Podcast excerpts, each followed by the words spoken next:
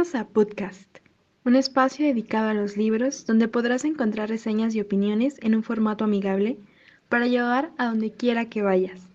Nosotras somos Elidet Mendoza y Denise Zamora, dos estudiantes de la Facultad de Ciencias Políticas de la UNAM que se convirtieron en amigas literarias.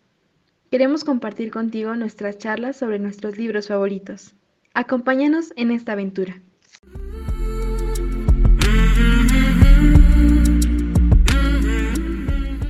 Hola, bienvenidos una vez más a nuestro podcast ya tradicional cada 15 días. Eh, ahorita ustedes no me pueden ver, pero estoy disfrazada y eso tiene mucha relación con el libro que vamos a reseñar, porque justo nuestra protagonista disfrutaba de disfrazarse. Si ya saben, es Ana Frank. Ella era una niña judía nacida en Frankfurt del Meno, eh, en Alemania Nació el 12 de junio de 1929. Su nombre completo es Annelise Marie Frank y es mundialmente conocida por el diario de Ana Frank, la edición de su diario íntimo donde dejó constancia de los dos años y medio que pasó ocultándose junto con su familia y cuatro personas más de los nazis durante la Segunda Guerra Mundial. Debido a la situación que se vivía en Alemania, liderada por Adolfo Hitler desde 1933, ella y su familia deciden huir a Ámsterdam, donde su papá tenía una compañía que se dedicaba al comercio de pectina, una sustancia que se usa para la preparación de mermelada. Eh, después, en 1940, los nazis invaden Países Bajos y poco después, pues los judíos empiezan a vivir con muchas restricciones, por ejemplo, no podían usar la bicicleta, el tranvía, o tenían que comprar solo en comercios de judíos y cosas así que dificultaban su vida diaria. Entonces, por esta persecución, la solución más fácil era esconderse, ¿no? Y aunque esto ya lo había preparado el papá de Ana Frank durante un tiempo, eh, se tuvo que adelantar los planes porque Margot, la hermana mayor de Ana, recibió un aviso el 5 de julio de 1942 para presentarse a trabajar en la Alemania nazi. Obviamente pues esto era un engaño y decidieron mejor ocultarse. Entonces, ¿cómo empezó a escribir el diario? El diario lo recibe como un regalo de su decimotercer cumpleaños. Eh, conocemos a la narración desde antes de que ella se ocultara y cómo era la vida con las restricciones que los nazis habían impuesto para los judíos todo lo que pasa en la casa de atrás, como Ana Frank llamó al escondite donde vivían, y pues también podemos conocer mucho de lo que ella siente y piensa, ¿no? O sea, sin embargo, Ana también escribe muchos cuentos, incluso comienza una novela y también tiene un, cuaderno de frases donde hay citas de los libros que ella lee. Esto es muy importante porque ella justo quería convertirse en periodista o escritora.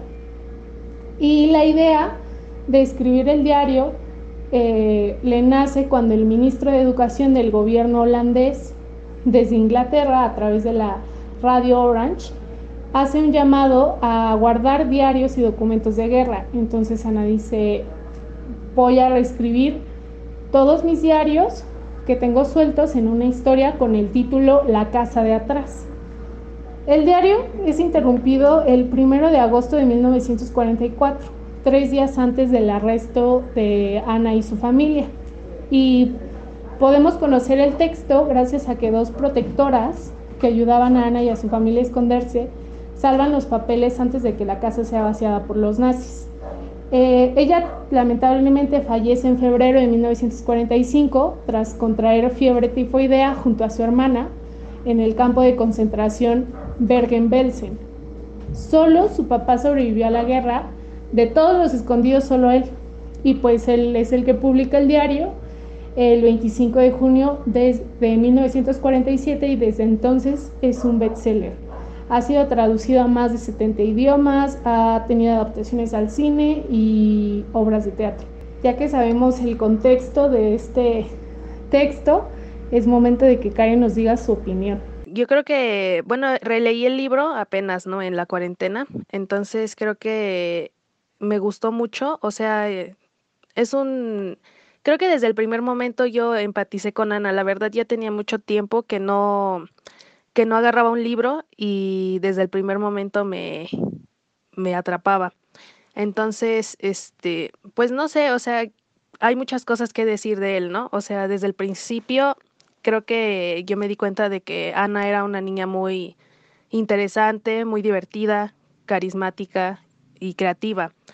Y, y creo que fue como, como sentir cierta compañía en la cuarentena y justamente creo que el libro, bueno, más bien el contexto en el que estamos viviendo eh, nos ayuda un poco más a empatizar con la situación que ella estaba viviendo, ¿no? En ese momento también, porque pues obviamente, aunque no son las mismas circunstancias, eh, nosotros también tenemos que estar encerrados, ¿no? A lo mejor no de la misma forma y no por las mismas razones, pero creo que leer a alguien que también tuvo que estar encerrada para salvar su vida es, nos llega muchísimo más en este momento y pues fue un libro que me gustó mucho.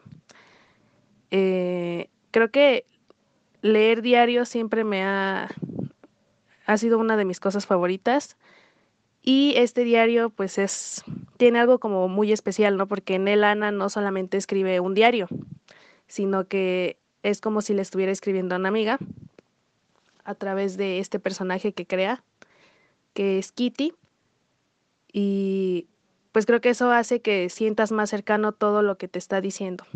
Sí, sobre lo que dices de la similitud con los tiempos de la cuarentena, justo ya dice en una parte de su diario que llama los días de silencio, les voy a leer, los días de silencio, así llamo yo a este periodo que nos obliga a vivir encerrados con la esperanza de que no será por mucho tiempo.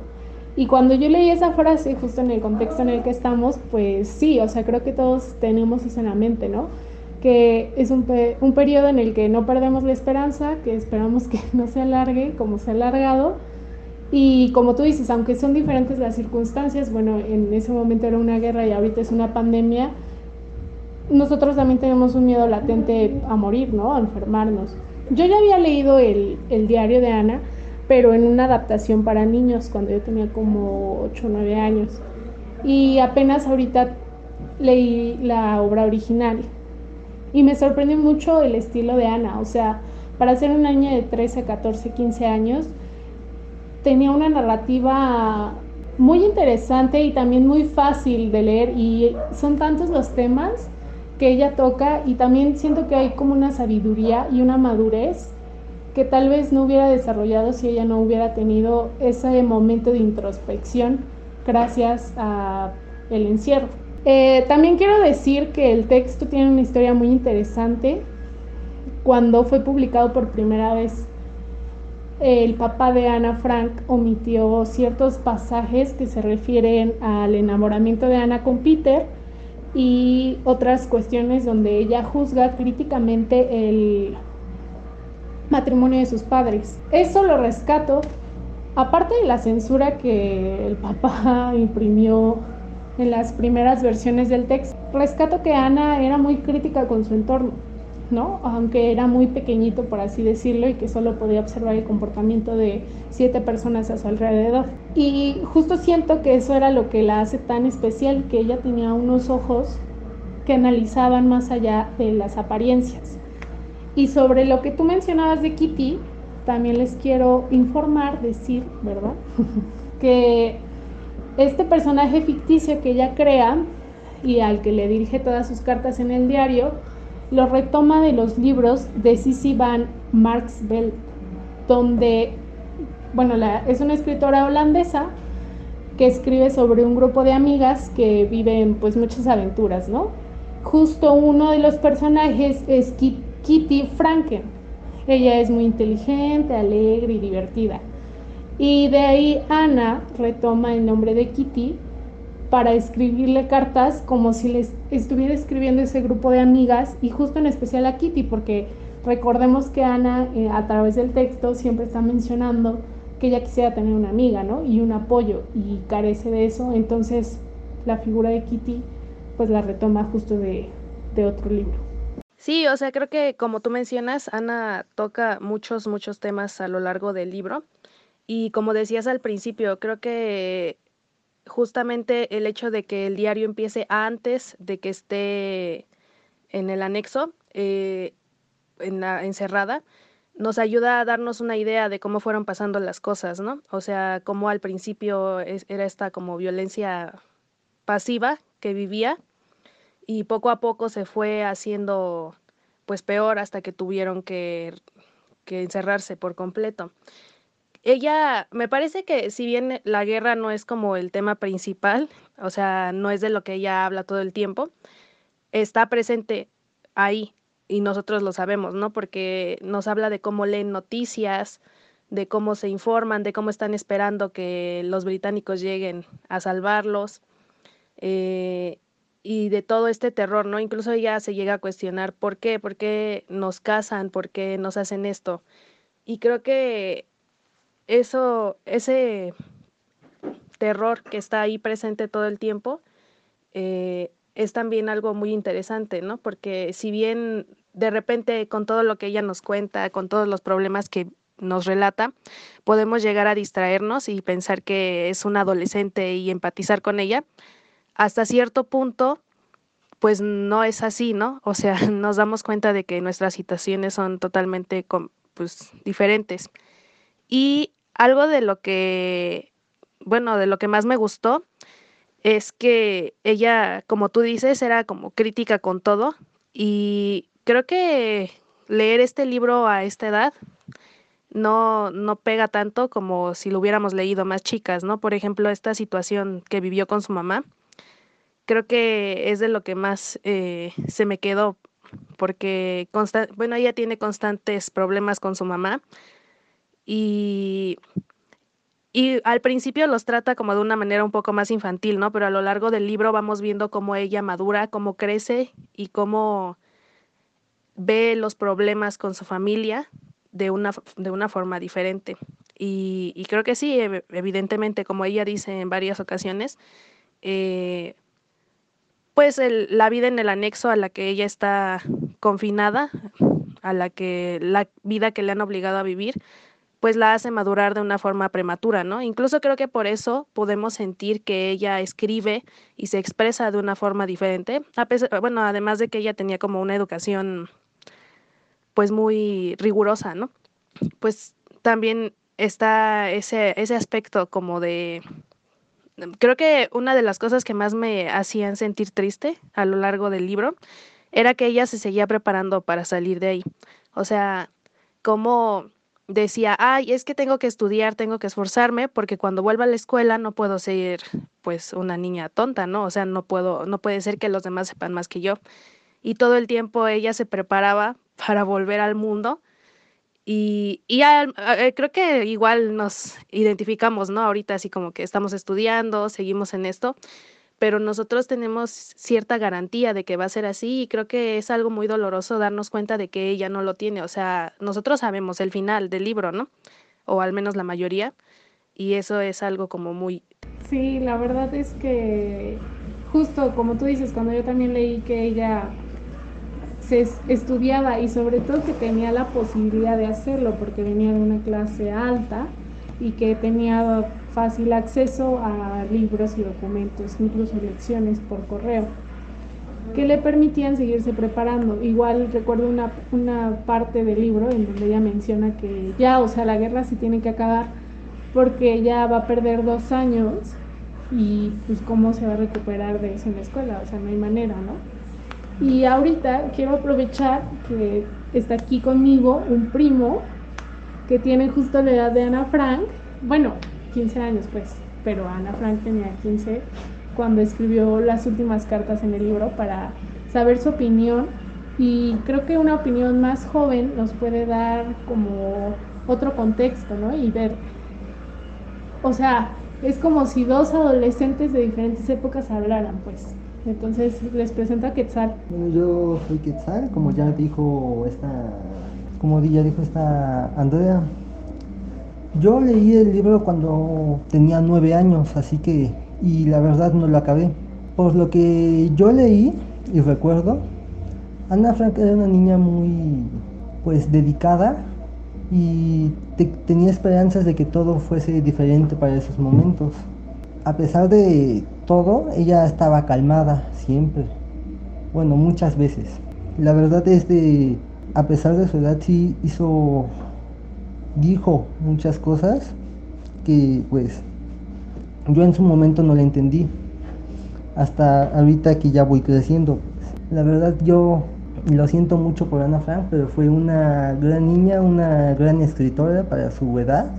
Así como él dice, pues Ana era una gran escritora para su edad. Y creo que sí cambia mucho la perspectiva que tenemos, ¿no? De lo que leemos, dependiendo de la edad que tengamos. Entonces, estaría padre que Quetzal volviera a leer el libro alguna vez. Sí, justo como, como le pasó a Ana, ¿no? Que ella misma releía sus diarios o sus trabajos y ya con un año más decía, no, pues ya no, ya no soy la misma, ya no pienso igual, ahora tengo un criterio más amplio, ¿no? Ah, bueno, yo solo quería como hablar un poco de, de cómo Ana reflexiona sobre muchas cosas, pero en particular lo que más se me, bueno, lo que a mí más me interesó fue la reflexión que hace sobre su personalidad, ¿no? Cómo ella constantemente tenía problemas con toda, con toda la gente del anexo, con su familia, con los bandán y con el otro señor que llegó después, que no me acuerdo cómo se llamaba, ¿cómo se llamaba? Y este, cómo tiene problemas con todos, ¿no? Choques, porque no se queda callada, porque, porque es sarcástica, porque contesta, y, y cómo esto a ella le afecta, ¿no? Porque está encerrada y siente que no tiene a nadie y reflexiona sobre que ella siente que en el interior es diferente. Y creo que esta reflexión se hace más visible al final del libro. O sea, de hecho, justo creo que igual fue un golpe muy duro que literalmente la última frase es, y sigo buscando la manera de llegar a ser la que yo tanto quería ser, la que yo sería capaz de ser si no hubiera otras personas en el mundo. O sea, creo que ella nunca, nunca pudo llegar a mostrar lo que ella sentía que era, ¿no? Porque a lo largo del libro, pues nos menciona eso, o sea, que, que ella era una Ana buena, bueno, la dicotomía entre Ana buena y Ana mala, ¿no? La Ana mala que le mostraba a todo el mundo y la Ana buena y sensible y reflexiva que era cuando nadie la estaba mirando, cuando estaba sola. Incluso la que llegaba a ser de vez en cuando con Peter, ¿no? Entonces, pues me parece muy, muy interesante. Creo que eh, incluso a, a, esta edad que nosotras tenemos, ya casi 22, nos hace reflexionar sobre eso, ¿no? A mí me hizo pensar sobre, sobre un montón de cosas, pero principalmente sobre mi personalidad. Y creo que pues ella no llegó a, a desarrollar todas sus potencialidades. Sin embargo, también me parece muy, pues en cierta forma bonito que ella mencionó, ¿no? En alguna ocasión que quería llegar a, trascender, a ser conocida, que su, sus escritos se conocieran, no precisamente el diario, pero sí lo que ella escribía. Entonces creo que de cierta forma, pues su nombre trascendió y no por, no por nada es pues una de las autoras más conocidas en el mundo y un referente, ¿no? Su libro es un referente sobre el tema del holocausto. Solo finalmente me gustaría decir que me puse a pensar que creo que cada, cada persona en el anexo hubiera tenido como su historia para contar, ¿no? Como pasa en todos los casos. Pero a mí me parece pensando en todos los personajes, al menos desde el punto de vista de Ana, que no habríamos tenido una mejor versión de lo que pasó ahí que la de ella. Espero que los que no han leído este libro se animen a leerlo porque en serio, bueno, al menos para mí fue fue como hablar con una amiga. Creo que no, como les digo, no había tenido otro libro al menos en este año o en mucho tiempo. No, no había leído otro libro así que me atrapara tan de pronto y se lee muy rápido. Entonces, espero que los que no lo han leído lo lean y los que ya lo leyeron lo lean otra vez porque pues es una joya.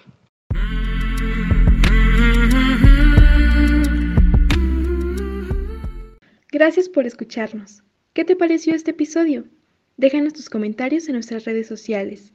Búscanos como podcast en Facebook, Instagram y Twitter. Estamos para escucharte. Te esperamos en la siguiente entrega para viajar a otro lugar a través de la lectura. No olvides que tenemos contenido nuevo los días primero y 15 de cada mes. Hasta luego, lectores.